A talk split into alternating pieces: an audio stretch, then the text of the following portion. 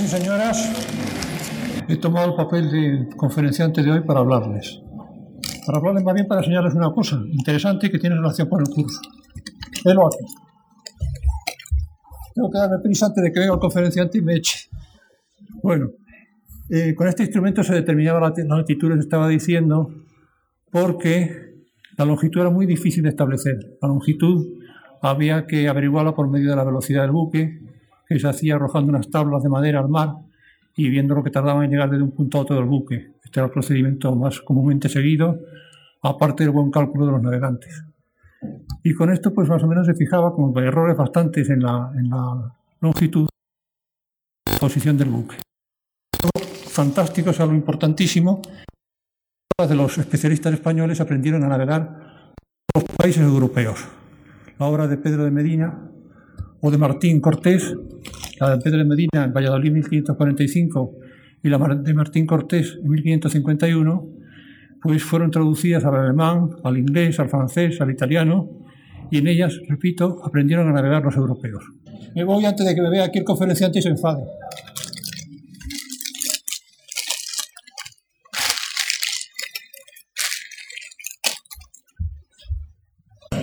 Se lo repito, el conferenciante que viene de Sevilla ha sufrido un retraso inesperado y probablemente vamos a proceder a leer su conferencia que la tenemos ya, por supuesto, escrita. Bueno, la va a leer el profesor Enciso porque yo estoy con la voz muy destrozada y entonces va a ser como si estuviera el conferenciante aquí. Únicamente, vamos a ver un momento. Señoras y señores, vamos a proceder a la lectura de la defensa de la carrera de Indias bajo los Austrias. La proclamada soberanía española sobre América y el monopolio reservado a los naturales de los reinos de España sobre el comercio ultramarino suscitó inmediatamente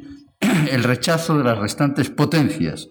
y el afán por participar en los beneficios de la explotación de aquellas tierras y del tráfico colonial mediante el asalto de las poblaciones literales, litorales y el ataque de las naves que hacían la ruta de la llamada carrera de Indias. Por ello, desde un primer momento, tanto las autoridades españolas como los mercaderes interesados en el tráfico propusieron la puesta en funcionamiento de mecanismos defensivos para proteger tanto las terminales de la carrera de Indias como los barcos y las flotas implicadas en el transporte de mercancías y singularmente en el de la plata. Estos mecanismos pueden reducirse a contadas categorías. Primero, las terminales de las rutas comerciales. La Habana, Veracruz, Nombre de Dios, Portobelo, Cartagena de Indias, Panamá fueron fortificadas. Segundo, los barcos mercantes fueron puestos en condiciones de defensa mediante la incorporación de piezas de artillería y de unidades de soldados. Tercero, los barcos navegaron en conserva, es decir, se agruparon en convoyes que además de la autoprotección individualizada de cada una de las unidades integrantes, contaron con la escolta de varios barcos de guerra. Cuarto, se crearon una serie de armadas o escuadras de guerra asentadas bien en el espacio atlántico comprendido entre el Cabo de San Vicente y las Azores, la Armada de la Guarda de la Carrera de Indias, bien en América, la Armada de Barlovento y la Armada del Mar del Sur. Estos varios instrumentos actuaron normalmente de modo simultáneo, aunque su historia inicial es algo complicada de trazar, incluso si dejamos al margen el sistema de fortificaciones, que no ha de ser aquí objeto de tratamiento. Las primeras noticias, no muy precisas, nos hablan de una real orden de 1501 para fabricar dos carracas contra los corsarios y del envío de dos carabelas para custodiar las naves que volvían de América por dos veces en 1507 y 1512, así como de una cédula de 1513 ordenando a los oficiales de la Casa de Contratación el envío a América de dos carabelas para guardar las costas de Cuba. En 1521, con motivo de la primera guerra entre Carlos V y Francisco I de Francia, es cuando se trata de crear un escuadrón para proteger la carrera de Indias de los corsarios franceses. La financiación correría a cargo de los propios interesados a través de una contribución llamada avería, de modo que esta sería la fecha de nacimiento de un impuesto de gran porvenir, puesto que no sería derogado hasta el 31 de marzo de 1660, en que el Estado pasaría teóricamente a hacerse cargo de forma directa de la financiación de la defensa de la carrera de Indias. Y en los años 30 y 40 seguirán los proyectos de remisión de más barcos armados a América, siempre en relación con el recrudecimiento de las hostilidades entre Francia y el emperador. Finalmente, un nuevo episodio bélico favorece una disposición de notable envergadura en 1543. Se decreta la obligación de que los mercantes naveguen en conserva, constituyendo dos flotas de no menos de diez barcos, de no menos de cien toneladas cada uno, debiendo partir respectivamente en marzo y en septiembre, protegidas ambas por un barco de guerra pagado con cargo a la avería. Y así se hace, en noviembre de dicho año, con la flota al cargo de Blasco Núñez Vela, a la que el consulado de Sevilla, temeroso de la insuficiencia de un solo navío para su defensa, quiso añadir más barcos que fueron despachados posteriormente a su partida.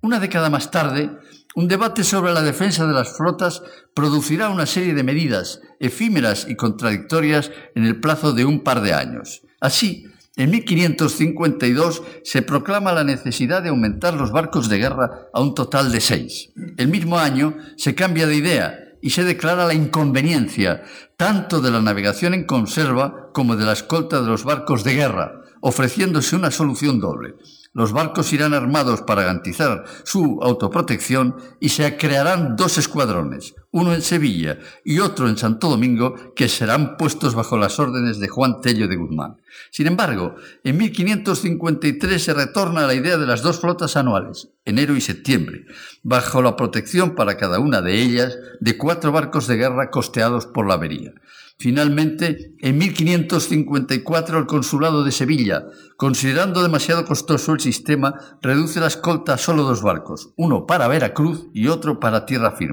firme, lo que unido a las escuadras de Sevilla y Santo Domingo debía bastar para garantizar la seguridad del tráfico, que por otra parte siguió haciéndose parcialmente en registros sueltos. Y ya, tres años más tarde, la autoprotección de cada barco se perfeccionaría con la individualización de las dos naves principales, la capitana y la almiranta, las cuales, sin dejar de tener sus bodegas cargadas de mercancías, recibían un armamento superior a las restantes para garantizar la salvaguarda del convoy en su periplo por el Atlántico. Mientras se insiste en el incremento de la capacidad defensiva de las flotas, mediante el aumento del armamento de cada barco, junto con la presencia de algunos buques de escolta y el probablemente muy desfalleciente apoyo de los escuadrones sevillano y dominicano, se está gestando una nueva maquinaria de protección del tráfico destinada a un dilatado porvenir. En efecto, sin que sepamos exactamente cuál es la fecha de su constitución, en los años 50 ha aparecido la llamada Armada de la Guarda de la Carrera de Indias, un escuadrón que tenía como radio de actuación la ruta que desde el Cabo de San Vicente alcanzaba las Canarias y las Azores. En esos años 50, a finales del reinado de Carlos V, la Armada de la Guarda de la Carrera de Indias contaba con un total de entre seis y ocho unidades, las cuales, además de patrullar ese área del Atlántico, empezaron a acompañar a las naves hasta el continente americano y en los primeros años del reinado de Felipe II se fue especializando en la conducción de los barcos de tierra firme que debían retornar con la plata peruana en el momento de auge de las minas de Potosí, de tal modo que esta segunda flota empezó a llamarse en el lenguaje corriente de la carrera de Indias los galeones, mientras la primera, la de Veracruz, pasaba a denominarse sencillamente la flota por antonomasia, reducida como quedaba a la protección que podrían brindarle las mejor dotadas naves almirante y capitana, algo que sería sancionado después de la implantación del sistema de flotas y galeones que puesto en vigor en los años 64-66 habría de disfrutar de una prolongada vigencia hasta la reforma emprendida en el reinado de Felipe V, ya en el siglo XVIII. El régimen de flotas y galeones de 1564-1566, clave de bóveda del sistema comercial de la carrera de Indias durante el siglo y medio, se basaba en la programación de la salida de dos flotas anuales. La primera flota, la de Nueva España o la flota por antonomasia, seguía la ruta de Sevilla a Veracruz, delegando algunas naves a los destinos secundarios de Honduras y las Antillas. Un área de especial consideración era la ruta llamada del Galeón de Manila, que unía el puerto de Acapulco en el Océano Pacífico con la ciudad de Manila, en las Islas Filipinas, si bien este ámbito fue el más descuidado desde el punto de vista de la vigilancia marítima, y los galeones que surcaban la ruta de su nombre estuvieron por lo general a expensas de sus propios medios de defensa, aunque el archipiélago recibió el auxilio de algunos escuadrones enviados con irregular periodicidad a partir del famoso episodio del combate frente a Manila, protagonizado por el navío San Diego en 1600. La segunda flota, la flota de tierra firme o los galeones, se dirigía a nombre de Dios, luego a Portobelo, con ramales a Cartagena de Indias, Santa Marta y otros puertos. Obligado es señalar la prolongación de esta última ruta desde el Atlántico al Pacífico, con terminales en los puertos de Panamá y del Callao, porque esta área marítima también habrá de ser objeto de una protección especial. Ambas flotas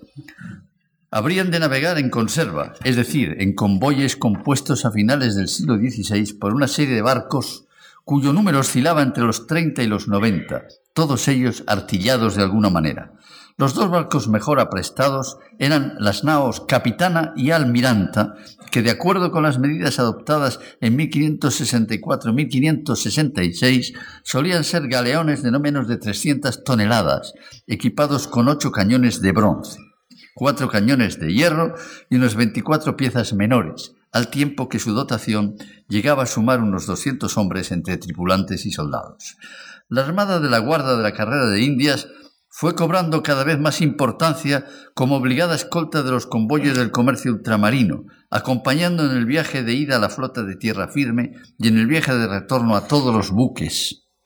que, después de haber embarcado sus cargamentos de plata procedentes de las minas mexicanas y peruanas, se reunían en el puerto de La Habana para desde allí dirigirse en conserva hacia el puerto de Sevilla. Era el momento más delicado, puesto que el posible botín alcanzaba entonces un nivel más elevado, despertando en consecuencia la máxima codicia entre los corsarios, los piratas y las escuadras enemigas que acechaban en las aguas del Caribe.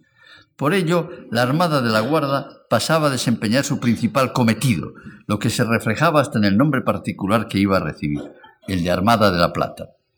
La jornada de Inglaterra obligó a partir de 1588 a la monarquía hispánica a un notable esfuerzo de reconstrucción y reorganización de sus efectivos navales. Así, la defensa marítima se encomendó a una serie de escuadras en servicio permanente. Por un lado, la Armada de Galeras del Mediterráneo con bases en Cartagena, Nápoles, Mesina y Génova para garantizar la conexión entre el puerto italiano y el de Barcelona. Por otro lado, la Armada del Mar Océano, con un total de entre 40 y 60 barcos, que incluyó entre, entre 1580 y 1640 los galeones de Portugal y que contó con tres escuadras, la del norte, la del Atlántico y la de Gibraltar con base en Cádiz, que patrullaba el estrecho hasta enlazar con las galeras de Cartagena. Finalmente, en lo que respecta a América, la Armada de la Guardia de la Carrera de Indias o Armada de la Plata siguió manteniendo sus funciones en relación con la escolta del convoy de tierra firme y de la protección de los barcos que retornaban de La Habana a Sevilla con la plata peruana y mexicana después de efectuar la conexión con el puerto cubano. Era la misma tarea que desempeñaban las naves Capitana y Almiranta que escoltaban el convoy de la flota de Nueva España. Falta de un estudio en profundidad para todo el periodo de su existencia, sabemos que la Armada de la Guarda, de la Carrera o de la Plata contaba hacia 1620 con unos ocho galeones, a los que había que sumar toda otra serie de embarcaciones auxiliares, como urcas, pataches, tartanas, fragatas y galizabras. En esas fechas, los galeones montaban entre 20 y 22 cañones de bronce, mientras las capitanas y almirantas armaban entre 24 y 26 para aumentar su dotación después de 1640 hasta los 26-30 cañones en el primer caso y los 34-40 en el segundo. Las tripulaciones, por su parte, ascendían hasta un centenar de marineros, mientras sumaban otro tanto los soldados que integraban el llamado tercio de galeones bajo el mando de un gobernador. Los galeones que defendían los mercantes de tierra firme y de Nueva España eran, según su máximo estudioso, navíos encargados de proteger el convoy comercial y transportar los metales preciosos en el viaje de vuelta. Eran navíos distintos de los que actuaban en las aguas del Atlántico europeo, ya que, aunque seguían siendo buques de casco redondo, guardaban la relación quilla, manga puntal, característica de la carrera de Indias, y presentaban una quilla más alargada y un menor calado, además de ser objeto de una especial atención en cuanto a su diseño, su fabricación y su carenado, ya que debían afrontar los agresivos efectos de los mares tropicales, por lo que, entre otros aprestos, debían recibir un revestimiento de plomo, ya que el cobre tardaría todavía un siglo largo en aparecer en la práctica de la construcción naval. Y aunque dentro de una tipología común los expertos todavía distinguían entre los galeones de escolta y los galeones de plata, navíos mixtos, panzudos y pesados, que debían reservar las bodegas para cargar la plata, pero dejar las cubiertas libres para montar el máximo número de cañones, aunque esta última exigencia no siempre se cumpliera, lo que además incrementaba el calado de la embarcación, con el consiguiente peligro a la hora de salvar el proverbial escollo de la barra de San Lucas de Barrameda. En todo caso, los galeones de plata, que no sólo debían proteger el resto del convoy, sino defender su propia y preciosa carga, constituían el verdadero mito de la carrera de Indias, en su condición de auténticas fortalezas flotantes de cajas fuertes inexpugnables. Naturalmente estos barcos, las joyas de la corona, no sólo debían tener el mejor diseño y la más cuidadosa fabricación, sino que debían reunir otras circunstancias especiales, como por ejemplo la de ser de construcción nacional, circunstancia que podía eximirse en el caso de los barcos de escolta, pero nunca en los galeones propiamente de plata. En este sentido, la corona prefirió la incorporación de los barcos de particulares surtos en el Guadalquivir,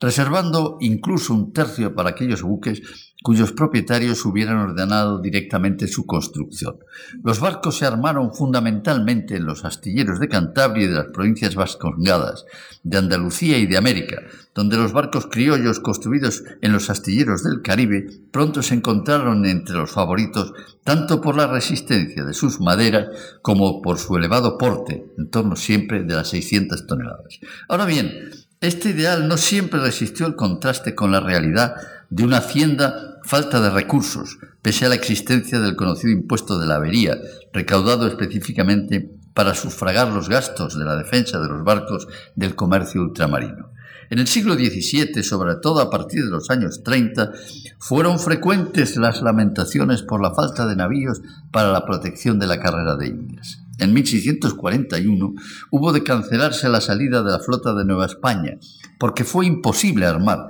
ni la capitana ni la almiranta que debían garantizar la seguridad del convoy. Igualmente, en 1644 no se encontraban barcos de particulares, ni para escolta ni para plata. Por los mismos años se hacía necesaria la transferencia de barcos de la Armada del Mar Océano a la Armada de la Carrera, pese a la falta de idoneidad de las naves de aquella procedencia. En este contexto no puede resultar sorprendente que hubiera de abandonarse, no obstante los buenos propósitos, el programa decretado en 1635, tan ambicioso como utópico, de construir un total de 20.000 toneladas con destino al reforzamiento de la Armada de la Carrera y Flota de Nueva España. Por estos años, y aún más en los de la segunda mitad del siglo, la carrera de Indias carecía sin duda de los instrumentos adecuados para su defensa. Y sin embargo, la protección de las flotas y galeones de la carrera de Indias nos arroja un saldo negativo durante los dos siglos de la monarquía de los Austrias. Sin duda, fue mucho más difícil defender las poblaciones costeras del Caribe, las cuales sufrieron numerosos ataques y saqueos que no pueden compensarse con la también cuantiosa serie de fracasos enemigos y de heroicas resistencias a cargo de ciudadanos escasos en número, cortos de arma y no siempre bien resguardados por las fortalezas que poco a poco fueron galonando, el espacio litoral. Ahí están los ataques de Francis Drake contra Santo Domingo y Cartagena de India, o los de John Hawkins y Francis Drake al unísono contra Nombre de Dios, Puerto Rico, Riohacha y Santa Marta, que obligaron a transferir la cabecera de la flota de tierra firme a Portobelo, frente a cuyas costas moriría Francis Drake, después de que John Hawkins también desapareciera en el transcurso de la misma campaña. Ahí están también las continuas operaciones de hostigamiento de los bucaneros y filibusteros de la isla de la Tortuga, de los cayos cubanos o de los islotes desiertos de las Islas Vírgenes. Pero también en el siglo XVII los saqueos de Jean-David No, el olonés, contra mm, Maracaibo o de Henry Morgan contra Portobelo. y ello sin hablar de la ocupación permanente de diversas islas, como Curazao por los holandeses, Jamaica por los ingleses o la parte occidental de la española por los franceses. Sin embargo, las flotas de la Plata, principal objeto de las acciones de las escuadras enemigas, solamente conocieron dos graves reveses a lo largo de los dos primeros siglos de vigencia de la carrera de Indias. Así, en 1628 la flota de Nueva España fue dercada en la bahía de Matanzas, en la isla de Cuba, por la armada holandesa mandada por Heine, quien consiguió hundir los cuatro galeones de plata y ocho de los mercantes, mientras solo los otros tres lograban alcanzar el puerto de La Habana. La llegada a Europa de la noticia, así como a Holanda, del cuantioso botín, constituyó un durísimo golpe, tanto para las arcas como para el prestigio de la monarquía. La pérdida de la Armada le costaría la vida al general español Juan de Benavides, que sería ejecutado en la horca en la ciudad de Sevilla cinco años después.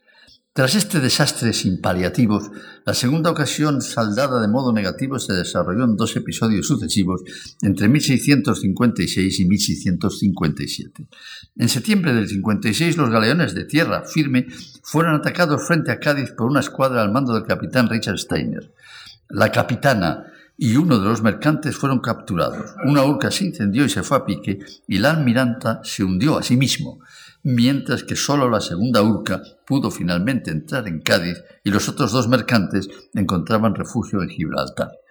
Por su parte, la flota de Nueva España salió de Veracruz y arribó, sin novedad en febrero de 1657 a Santa Cruz de Tenerife, desembarcando la plata e internándola en la isla por temor a los ingleses, que en efecto se presentaron ante el puerto canario al mando del almirante Robert Blake y del capitán Richard Steiner, quienes destruyeron la armada española y bloquearon así la posible salida del tesoro.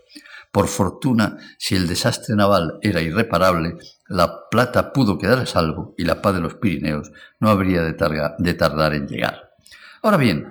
al mismo tiempo que se consolidaba la apuesta por una protección interna de los convoyes de la carrera de Indias durante los años del cambio del siglo XVI al siglo XVII, había ido apareciendo la idea de mantener unos escuadrones fijos en el continente americano con el doble objetivo de patrullar las naves y de patrullar los mares y de colaborar en la defensa de las ciudades costeras, tan amenazadas por piratas, corsarios y armadas enemigas. Es el origen de la Armada de Barlovento y de la Armada del Mar del Sur. Además, por último, la defensa del Nuevo Mundo daba origen a la creación de armadas o escuadrones organizados para una sola misión, como ocurrió, por poner el ejemplo mejor conocido, con la Armada de Brasil de 1625, que llevó a cabo la, la recuperación de Salvador de Bahía tras su ocupación el año anterior por las Provincias Unidas.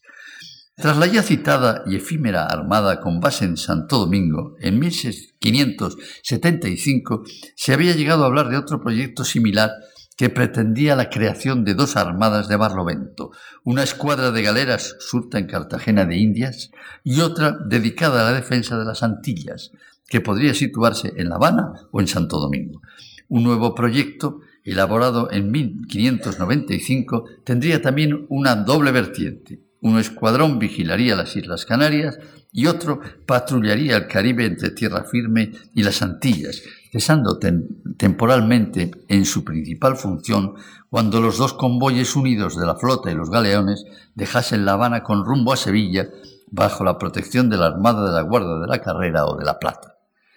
Aún hubo otras propuestas e incluso otras iniciativas, ya que en 1598 se empezaron a construir barcos al mismo tiempo para la Armada de la Guardia de la Carrera y para la que habría de ser Armada de Barlovento. Pero el dinero no alcanzó sino para la primera,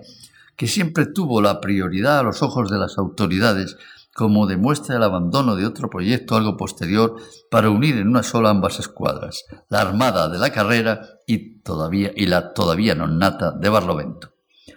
Bajo el gobierno del conde duque de Olivares, la evidencia del retroceso de España en la región, patentizado en acciones como la captura de la flota de Nueva España por holandés Piet Hein en 1628, los sucesivos ataques a diversos puertos del Caribe, y la ocupación de las islas de San Cristóbal, Las Nieves, San Martín y Curazao determinaron la creación oficial de la Armada de Barlovento en 1635, aunque pasaron muchos años antes de que se produjese su consolidación. En todo caso, si en 1641 la nueva Armada ya fue capaz de protagonizar una primera acción de combate, al año siguiente conseguiría completar su formación con un total de ocho navíos, sumando casi 1.900 toneladas, toneladas y armando más de 130 cañones. Sin embargo, las primeras intervenciones de la Armada de Barlovento poco tuvieron que ver con sus objetivos fundacionales. Amarrada en San Juan de Ulúa, en Veracruz, sus misiones fueron las de reforzar o sustituir a la Armada de la Carrera de Indias en su función de proteger las flotas de la Plata entre Veracruz, La Habana y Cádiz. Así ocurrió en 1643, con la agravante de que una vez entrada en el puerto gaditano, su salida se retrasó tanto que al final los efectivos fueron asignados a otros cometivos o acabaron por perderse, con lo cual desapareció la primera armada de Barlovento constituida como tal. Reconstruida en América, la nueva armada volvió a recibir órdenes en 1645 de custodiar la flota de la Plata con destino a España, lo que llevó a cabo sin novedad, regresando esta vez inmediatamente y atracando en San Juan de Ulúa en agosto del año siguiente. En 1647 volvió a salir por tercera vez para España, escoltando a la Armada de la Plata hasta conducirla sana y salva a Cádiz, solo para volver a sufrir los avatares acaecidos a su antecesora de cuatro años antes, es decir, a ser asignada a misiones impropias o a quedar amarrada hasta la completa aniquilación de todos sus efectivos, es decir, hasta la desaparición de la Segunda Armada de Barlovento. La tercera reconstrucción de la Armada de Barlovento tardó en llevarse a cabo en el puerto gaditano un total de 20 años, hasta que en 1667 pudo navegar de nuevo a América con una notable dotación de cinco embarcaciones comandadas por 51 oficiales de mar, tripuladas por 198 hombres, con 96 artilleros sirviendo los cañones y con un regimiento de 513 soldados de infantería. Todavía encargada de un servicio desviado de su cometido original, a su llegada a aguas americanas entró en acción contra el corsario Henry Morgan, que había vuelto a atacar Maracaibo. Por desgracia, esta primera campaña de la recién resucitada Armada terminó en mayo de 1669 con un resonante fracaso, que significó no solo la pérdida de los tres buques que habían entablado el combate y de más de 130 de sus tripulantes, sino también para el futuro próximo la necesidad de volver a empezar prácticamente de cero.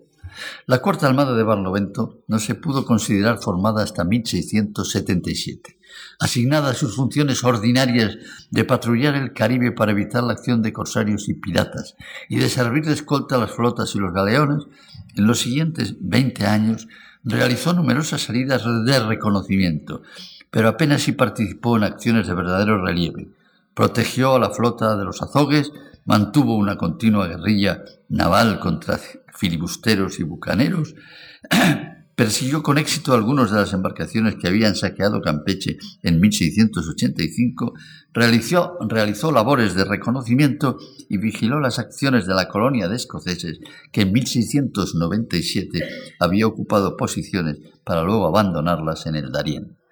En cualquier caso, en los últimos años del siglo la Armada de Barlovento entró en un proceso de irremediable decadencia hasta presentar en 1701, ante el urgente requerimiento de la guerra de sucesión, la triste imagen de una modesta flotilla compuesta únicamente por tres fragatas, un patache y una balandra que sólo podían arriesgarse a navegar al amparo de la escuadra francesa.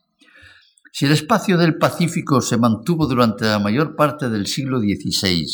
a salvo de cualquier amenaza enemiga, la presencia en sus aguas de Francis Drake sembró la alarma en la región. Esta fue la principal razón para abordar la organización de una flota que defendiera otro espacio sensible del imperio español en el, Nuevo Mundo, la ruta que desde el Callao llevaba la plata alto peruana hasta Panamá, para después transportarla por vía terrestre hasta Nombre de, Dios y después Portobelo, y de allí, con los galeones de tierra firme, hasta La Habana y Sevilla. La, primera respuesta ante la irrupción de Francis Drake fue la inmediata construcción en los astilleros de Guayaquil de dos galeras, aunque fuera este un tipo de barco inadecuado para aquellos mares. Tres años más tarde, en 1581, ya encontramos a una serie de buques de guerra escoltando las naves de la Plata entre el Callao y Panamá. Sin embargo, tal vez la fecha de la construcción formal de la, de la Armada del Mar del Sur pueda ser la de 1591, cuando ya se ha armado una flota de galeones para servir de defensa permanente de los mercantes en, su ruta entre Perú y el istmo de, de, Panamá. Una flota que se construyó en las gradas del río de Guayaquil y de la isla de Puná y que en la última década del siglo estuvo formada por cinco galeones con un total de 1.460 toneladas y una dotación aproximada de 130 cañones. Con unos efectivos de esta envergadura, la Armada del Mar del Sur hubo de hacer frente a las sucesivas acometidas de los corsarios ingleses presentes en el Pacífico en los últimos años del siglo, tales como Thomas Cavendish y sobre todo Richard Hawkins, que en 1594 fue apresado con su nao capitana, la Dainty, rebautizado como Nuestra Señora de la Visitación, la inglesa, que sería incorporada a la escuadra española, donde se mantuvo en servicio durante un cuarto de siglo. Una nueva etapa de la Armada del Mar del Sur pudo considerarse iniciada con la irrupción en las aguas del Pacífico de las flotas de los corsarios holandeses, especialmente la de Joris van Speilbergen, constituida por dos buques de 600 toneladas y otros dos de 400 toneladas cada uno. La escuadra española, compuesta en ese año de 1615 por cinco galeones con un total de 2.000 toneladas y montando unos 130 cañones, cometió el error de dividirse, saliendo una parte de la escuadra como escolta de la flota de la Plata y enfrentándose a la flota holandesa solo una escuadra compuesta por dos barcos de guerra y varios mercantes antillanos, que fue derrotada a la altura de Cañete, por más que los atacantes enemigos no pudieron obtener ningún otro resultado práctico de su victoria.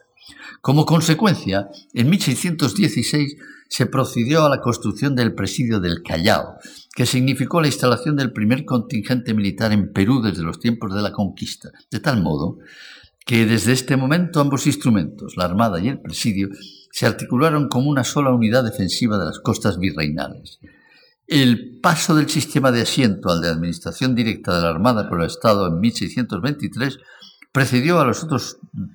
ataques holandeses, el de Jacques Lermite y el de Henrik Brouwer, que solo pudo ocupar transitoriamente el puerto chileno de Valdivia. La década de los 80 ha sido calificada por los máximos especialistas como la de los años dorados del filibusterismo en el Pacífico. El, el, detonante fue el audaz golpe de mano de Henry Morgan, que tras cruzar el istmo destruyó la ciudad de Panamá con tal saña que su refundación dos años más tarde pudo producirse en un nuevo emplazamiento. Desde ese momento, los filibusteros fueron capaces de atravesar el área del Darién y pasar al Pacífico, donde hostigaron sin tregua las naves y los puertos del virreinato, sembrando la alarma entre la población, hasta el punto de imponer el amurallamiento de la ciudad de Lima en 1685. La guerrilla marítima llevaba trazas de convertirse en un mal endémico, con crisis tales como el saqueo de Guayaquil en 1687, sin que la Armada del Mar del Sur, cuyos barcos procedían de aquellos astilleros, encontrase los medios para acabar con un enemigo proteico y huidizo. De este modo, esta tarea le incumbió a la Compañía de Corso de Nuestra Señora de Guía, que creada en el mismo año de 1687 y compuesta de dos fragatas mercantes artilladas al mando de dos corsarios vizcaínos, puso fin a los ataques y restableció la situación en poco tiempo. Aquí también, en vísperas de la guerra de sucesión, la Armada del Mar del Sur se mostraba incapaz de garantizar la defensa de la región. La necesidad de proteger el imperio de las amenazas de sus enemigos exigió progresivamente un mayor esfuerzo defensivo por, por parte de los gobiernos de la monarquía hispánica de los Austrias. Por una parte, las poblaciones costeras se erizaron de fortalezas, cuyo desarrollo estuvo en proporción directa con el papel jugado en el sistema de comunicaciones que garantizaban los intercambios entre España y las provincias americanas. En cuanto a la carrera de Indias, su defensa fue articulando lentamente durante la primera mitad del siglo XVI hasta la implantación del sistema de flotas y galeones de 1664 66, que impulsó la salida de los barcos en conserva formando convoyes, la autoprotección de estos mismos mercantes progresivamente artillados, la presencia de al menos dos naves mixtas con funciones al mismo tiempo mercantiles y militares, y la escolta por parte de una escuadra especializada, la Armada de la Guardia de la Carrera de Indias. A partir de la jornada de Inglaterra de 1588, la defensa naval de España se articuló siguiendo un organigrama más claro, que en lo que respecta a América significó, por un lado, el mantenimiento de la flota de Nueva España bajo la protección de sus naves capitana y almirante, y el mantenimiento de los galeones de tierra firme bajo la protección de la Armada de la Guardia de la Carrera de Indias, que además, como Armada de la Plata, custodiaría los retornos metálicos hasta Sevilla. Por los mismos años, se abre paso la idea de establecer unos escuadrones fijos en América, que terminan siendo, por un lado, la Armada de Barlovento, que desempeñará la función auxiliar de escoltar convoyes de plata a España, más las tareas propias de defensa del espacio del Caribe frente a piratas y corsarios, aunque tal vez con demasiados eclipses a lo largo del siglo XVII y un declive evidente a fines de la centuria. Y por otro, la Armada del Mar del Sur, que servirá de escolta a las flotas de la Plata desde el Callao hasta Panamá, además de defender el Pacífico frente a corsarios ingleses, holandeses y de otras nacionalidades, antes de atravesar un periodo de decadencia hacia finales de siglo.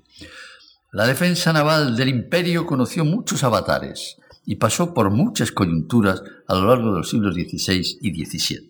En general, las principales poblaciones del sistema comercial español sufrieron terribles ataques. Cádiz, en España, La Habana, Veracruz, Nombre de Dios, Portobelo, Puerto Rico, Santo Domingo y Cartagena de Indias,